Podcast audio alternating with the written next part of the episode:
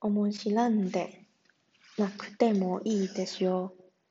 おばあさんはニコニコして言いました。その夜、夜中だと夜に不思議な歌が聞こえました。じいさんの家はどこだ？母さんのお礼を届けに来たぞ。じいさんの家はどこだ？母さんのお礼を届けに来たぞ。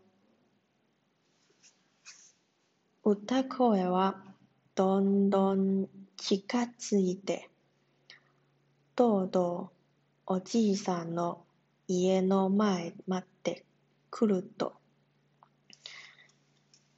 地震と何かをこうとかして、そのまま消えてしまいました。